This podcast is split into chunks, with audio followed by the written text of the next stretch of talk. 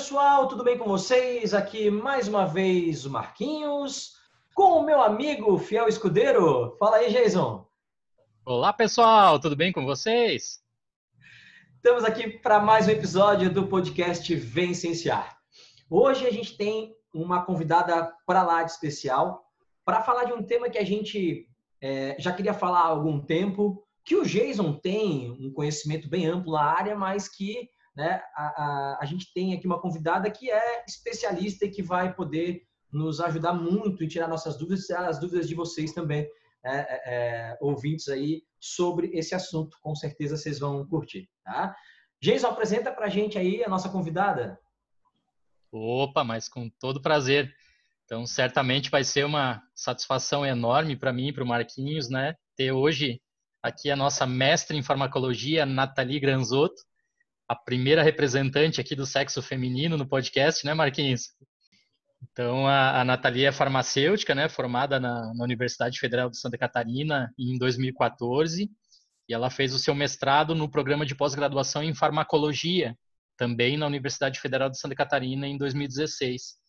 Na atualidade, ela faz doutorado também no programa de pós-graduação em farmacologia e o que me levou a, a sugerir o nome dela para né, aqui para o Marquinhos para a gente conversar sobre esse tema super interessante de hoje é que ela recentemente andou gravando umas aulas aí bem interessantes, né, que estarão futuramente disponíveis na, na internet sobre justamente o tema de hoje, né, que são os medicamentos.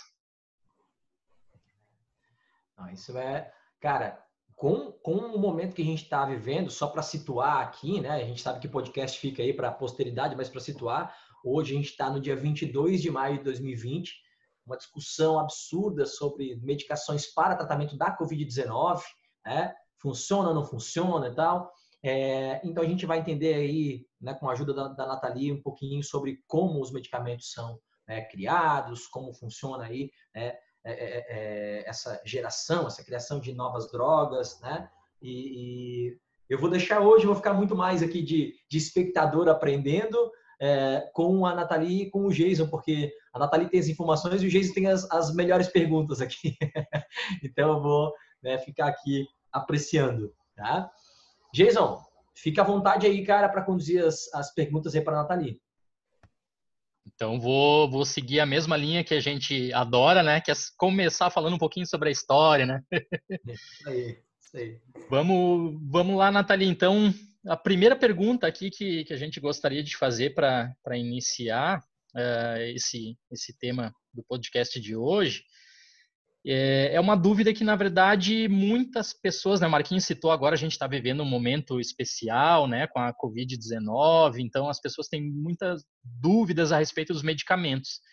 E aí, muita gente pergunta para nós como que as doenças eram tratadas antes de existirem os medicamentos. Bom, então, olá pessoal, eu queria agradecer o convite, porque discutir ciência é sempre uma coisa extremamente prazerosa, né? E, e, então, começando a falar um pouquinho de como as doenças eram tratadas antes uh, pela humanidade, né? Antes de existirem os medicamentos, muito, muito antigamente não se entendia muito bem como o corpo humano funcionava, né? E nessa época ainda era muito incertos como as doenças se desenvolviam. Então, muito, muito antigamente, há milhares de anos atrás, o ser humano acreditava que essas doenças tinham uma fonte sobrenatural, né? E o tratamento delas era feito à base de rezas, rituais, danças ritualísticas. Era assim que se tentava espantar os maus espíritos, os maus agouros que poderiam estar causando as doenças. Mas mais para frente, cerca de 5 mil anos atrás, já tem relatos dessa época que o homem começou a usar preparados a partir de plantas para tratar algumas doenças humanas, alguns sinais e sintomas. Então, lá na China estão os primeiros relatos do uso de preparos de planta da época de 3 mil anos antes de Cristo. Tinha um imperador lá que começou a tratar as pessoas com preparos a partir de folhas de árvores, de casca de árvore. E ele tinha algumas indicações, então, para febres, dores. E esses são os primeiros relatos. Mas na época do Egito Antigo, um pouco mais para frente, também tem vários relatos do uso de plantas medicinais para tratar as doenças humanas. É, a gente até tinha comentado em outro episódio aqui, né, Giz, a história de, das doenças serem, né, maus espíritos e tal, e a Nathalie é, é, deu essa, essa informação aqui bem mais completa, né? Então, show de bola. E o que é legal é que permanece até hoje, né? Tu vê, eu não sabia, tanto tempo atrás se iniciou tratamento com plantas e modernamente, vamos dizer assim, contemporaneamente, né? Na atualidade ainda as plantas são bastante utilizadas, né? Aquele famoso chazinho, né? Para uma determinada dor, alguma determinada moléstia, que é muito utilizado até o presente momento, está aí constantemente na nossa vida, né? Ah, sim. Se a gente pensar na diversidade absurda de plantas que a gente tem, muitas nem foram descritas ainda, né? Então a gente tem um potencial de descoberta de novas moléculas, de novos tratamentos absurdo ainda, apesar de fazer 5 mil anos que a gente já está sabendo que as plantas têm indicação medicinal, a gente ainda tem muito para explorar nessa parte. Então, como o Jason comentou, ainda hoje as plantas são fontes de vários medicamentos. Mas é, é, a diferença entre você usar uma planta, um chá e tal, ou então tirar o princípio ativo de uma planta para fazer uma medicação, que são coisas bem diferentes, né? Sim, sim, são coisas bem diferentes. Então, a gente tem o que a gente chama de fitoterápicos, que ainda hoje são, o, são medicamentos à base de plantas, a gente tem os chazinhos, os preparos mais caseiros que não podem ser chamados de medicamento porque não tem, não passam por todo o processo de desenvolvimento de um medicamento, mas eles também são considerados remédios, né? E daí a gente tem esses fitoterápicos que são medicamentos que passaram por todo o desenvolvimento e regulamentação e eles têm a base de extratos de plantas. Só que a, a, os extratos de plantas têm uma diversidade muito grande de compostos dentro deles, né? Então, os compostos de planta, às vezes, têm mais de mil substâncias químicas que estão misturadas naturalmente na planta em, em certas proporções que ajudam a, a balancear os efeitos biológicos, vamos dizer assim. Já os, quando a gente extrai uma substância, purifica ela, identifica uma substância só que estava presente na planta, a gente tem o que a gente chama de fitofármacos. Então, os fitofármacos, diferente dos fitoterápicos, não são esses complexos de, de compostos químicos dos extratos de plantas. Eles são apenas uma molécula química, ou duas ou poucas moléculas químicas bem descritas, bem determinadas, que foram isoladas a partir da, da planta, mas não trazem todos os outros compostos que estavam presentes junto.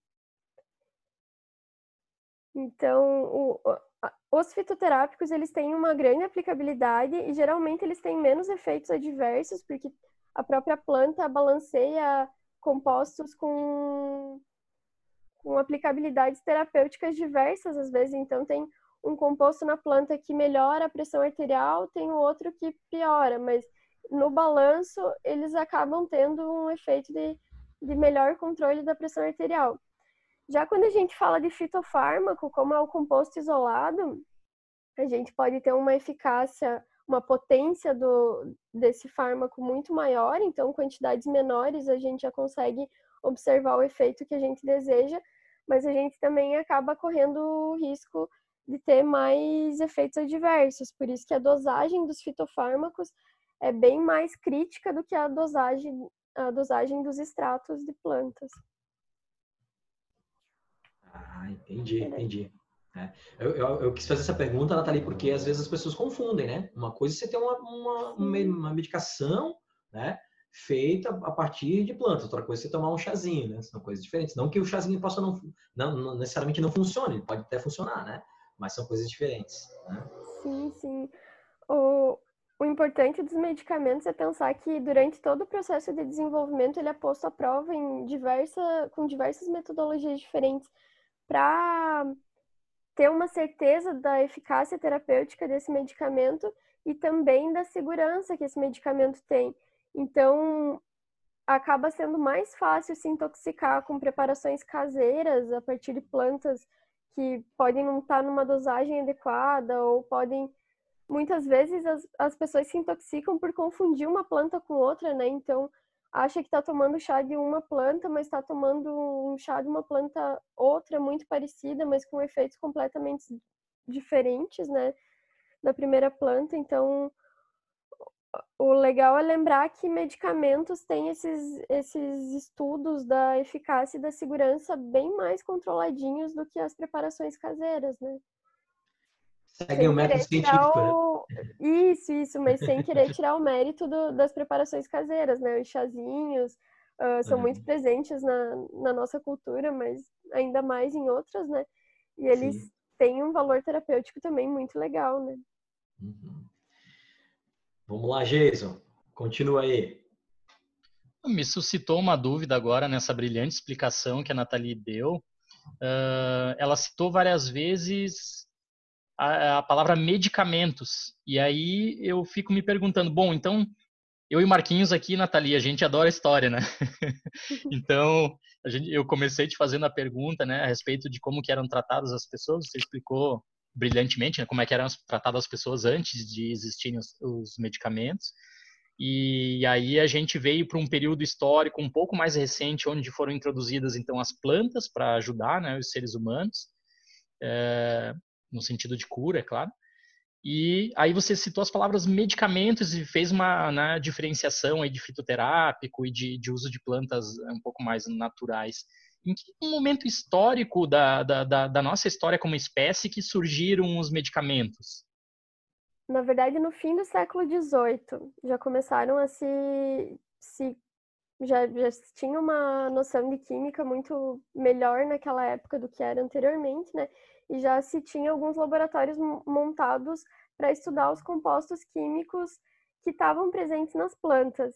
Mas até ali, como a gente falou, estava se extraindo a partir de plantas ou de outros de outras fontes também naturais de por exemplo tinha muita gente que utilizava alguns metais como o selênio para tratar algumas uh, algumas afecções ou o lítio né? O lítio também é, é bastante utilizado e, e é encontrado nos minerais.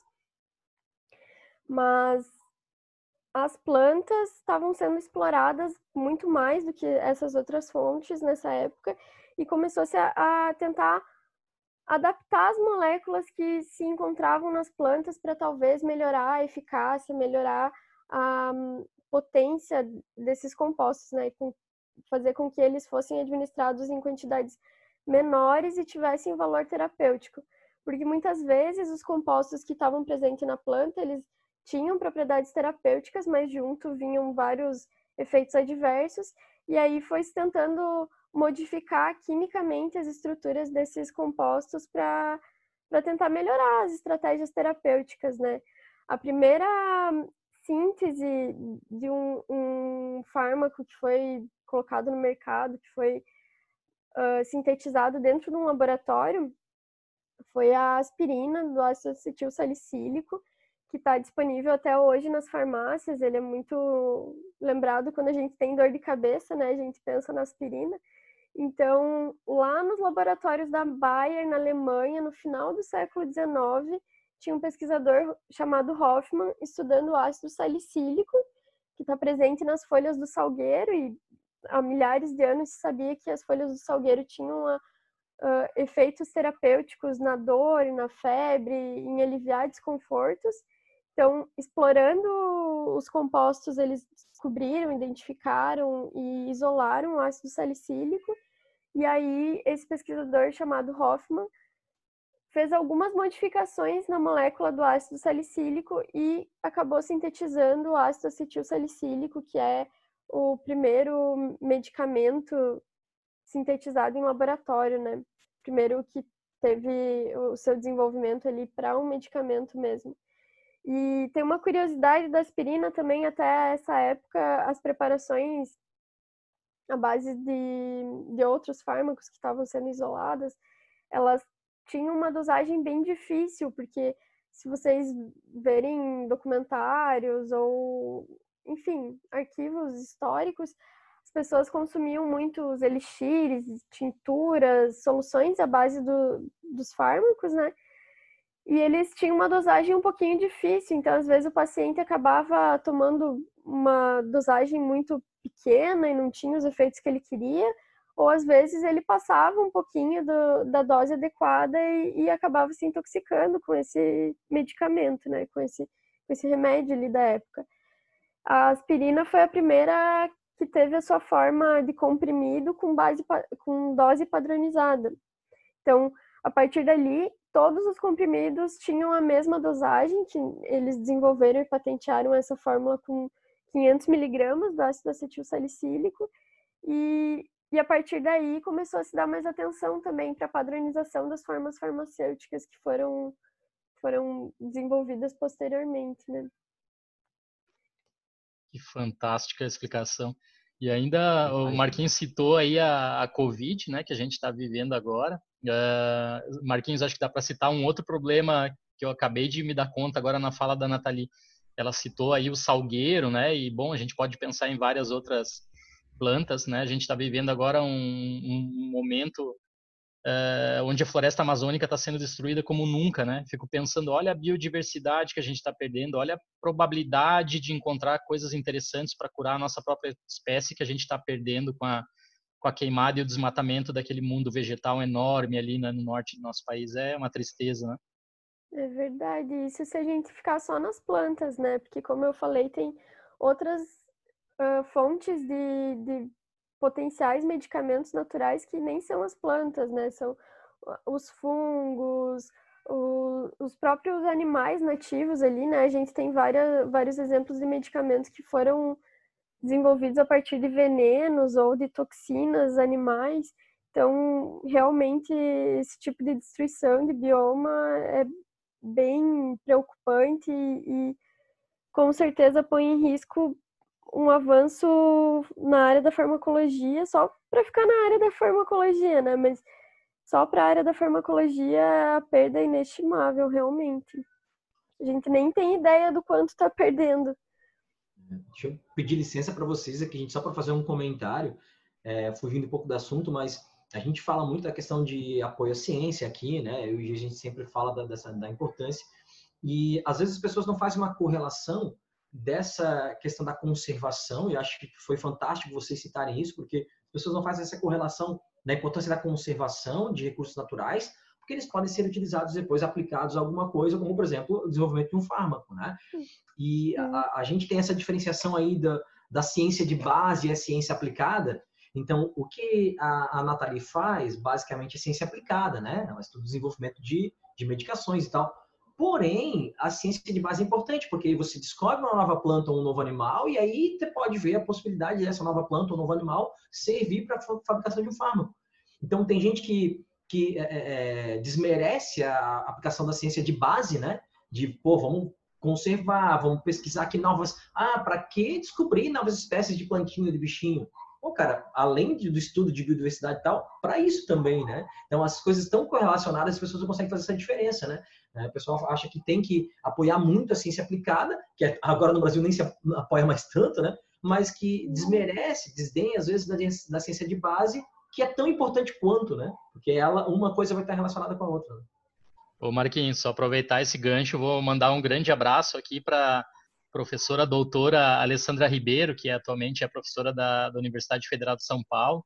E quando eu conheci ela, ela trabalhava justamente com formigas das dunas, e, tentando buscar compostos interessantes para desenvolver futuramente medicamentos, né? Então é exatamente isso que você colocou, né? A, às vezes as pessoas não ligam uma coisa com a outra, né? Cobram resultados como agora estão cobrando, né? Cadê os cientistas para resolver esse problema? Mas não é assim, né, gente? A, a, ciência é algo construído ao longo de décadas, às vezes, né? Tem a pesquisa básica, a pesquisa mais aplicada, enfim, pesquisa em humanos, é todo um contínuo que, se a gente pular etapas, pode nos levar a lugares muito ruins, né? Verdade. Uhum. Jason, Continua aí, que eu sei que você tem mais perguntas para a Nathalie. Ah, eu sei que você tem também, mas já que tu me deu essa chance. Nathalie, então explica um pouquinho que essa é outra dúvida que o pessoal uh, me coloca muito, assim, me pergunta bastante. Jason, mas tem. Nossa, eu entro hoje numa farmácia, parece um supermercado, tem uma diversidade enorme, tem um monte de tipo de medicamento diferente. Tem o genérico, tem o medicamento de referência, tem o similar. Como é que eu vou saber qual que é melhor? É, é, é difícil, até para nós que vivemos um pouco né, dentro dessa área, é difícil às vezes ter todas essas referências na cabeça. Então, Nathalie, se tu conseguir dar uma explicadinha, colocar um conceito aqui para para ajudar o pessoal que, que nos ouve, fazer uma diferenciaçãozinha aí entre genérico, similar, referência, o que, que são cada um desses tipos de medicamentos que a gente tem disponíveis hoje? Ah, sim. Então, o medicamento de referência, ele é um medicamento inovador. Ele é o primeiro que entra no mercado com aquela determinada formulação. Então, o medicamento de referência geralmente tem um, um, processo de desenvolvimento ali de anos, um investimento de bilhões de, de reais, até ele conseguir passar por todas as fases, provar que ele é, que ele é eficaz, que ele é seguro, uh, que ele não tem efeitos adversos graves, que ele não tem efeitos adversos muito importantes a longo prazo, principalmente. Então, o processo de desenvolvimento do medicamento de referência ele é bastante moroso, ele é custoso e ele tem então um prazo maior, né? Aí quando a indústria farmacêutica desenvolve esse medicamento, passa por todas as fases de desenvolvimento, passa pelas, pelas fases de regulamentação para o órgão regulatório, como aqui no Brasil, no, caso a gente tem a Anvisa, né? Então, depois que a indústria farmacêutica passou por todas, todas essas etapas, ela coloca o medicamento no, no mercado com um nome patenteado, com a fórmula patenteada dela, e esse é considerado um medicamento de referência. Já o medicamento genérico, ele é uma cópia desse medicamento de referência, ele é, tem a mesma formulação, a mesma forma farmacêutica, as mesmas indicações terapêuticas ele se aproveita de várias fases do desenvolvimento que o medicamento inovador tinha passado, então ele acaba usando o resultado desses estudos na sua validação também. Só que o medicamento de o medicamento genérico, desculpa, ele só pode ser produzido depois que a patente do, do medicamento de referência cai. Então, daí, depois que caiu a patente do medicamento de referência, uma indústria farmacêutica outra que queira produzir a mesma formulação, começa a produzir essa formulação com todas essas particularidades que eu comentei, a mesma forma farmacêutica, a mesma indicação terapêutica, e prova para o órgão regulatório que ele é bioequivalente, ou seja, que ele é idêntico ao medicamento de referência. E o medicamento genérico, como ele não teve todos os custos de desenvolvimento, ele tem um desenvolvimento muito acelerado, porque ele uh, toma vantagem nesses estudos que o, o, primeiro laboratório já fez, então ele costuma chegar no mercado com valor bem mais acessível. Uma outra particularidade do medicamento genérico é que quando ele é produzido, uh, o órgão regulatório tem uma, uma regrinha que quando você produz um medicamento genérico, para ele ser considerado genérico, ele não pode ter um nome comercial. Então, o nome que ele é chamado nas farmácias e que a gente, que os médicos prescrevem e que as pessoas acabam comprando, é o nome do próprio princípio ativo. Por exemplo, o próprio ácido acetil salicílico que a gente comentou da, da aspirina da Bayer, ele tem a sua forma genérica também, ou a dipirona, que está sendo muito comentada ultimamente, que ela é muito boa para dores e febres. Então, dipirona é o nome da molécula do princípio ativo. Geralmente, quando a gente compra uma dipirona, a gente está comprando o medicamento genérico. Já o medicamento similar, ele também é um medicamento copiado, né? Ele é, tem um medicamento base, que é o medicamento de referência, e aí um outro laboratório começa a produzir a mesma formulação, com a mesma forma farmacêutica, as mesmas indicações terapêuticas também. Só que no caso do medicamento similar, o laboratório resolve dar um nome comercial para ele.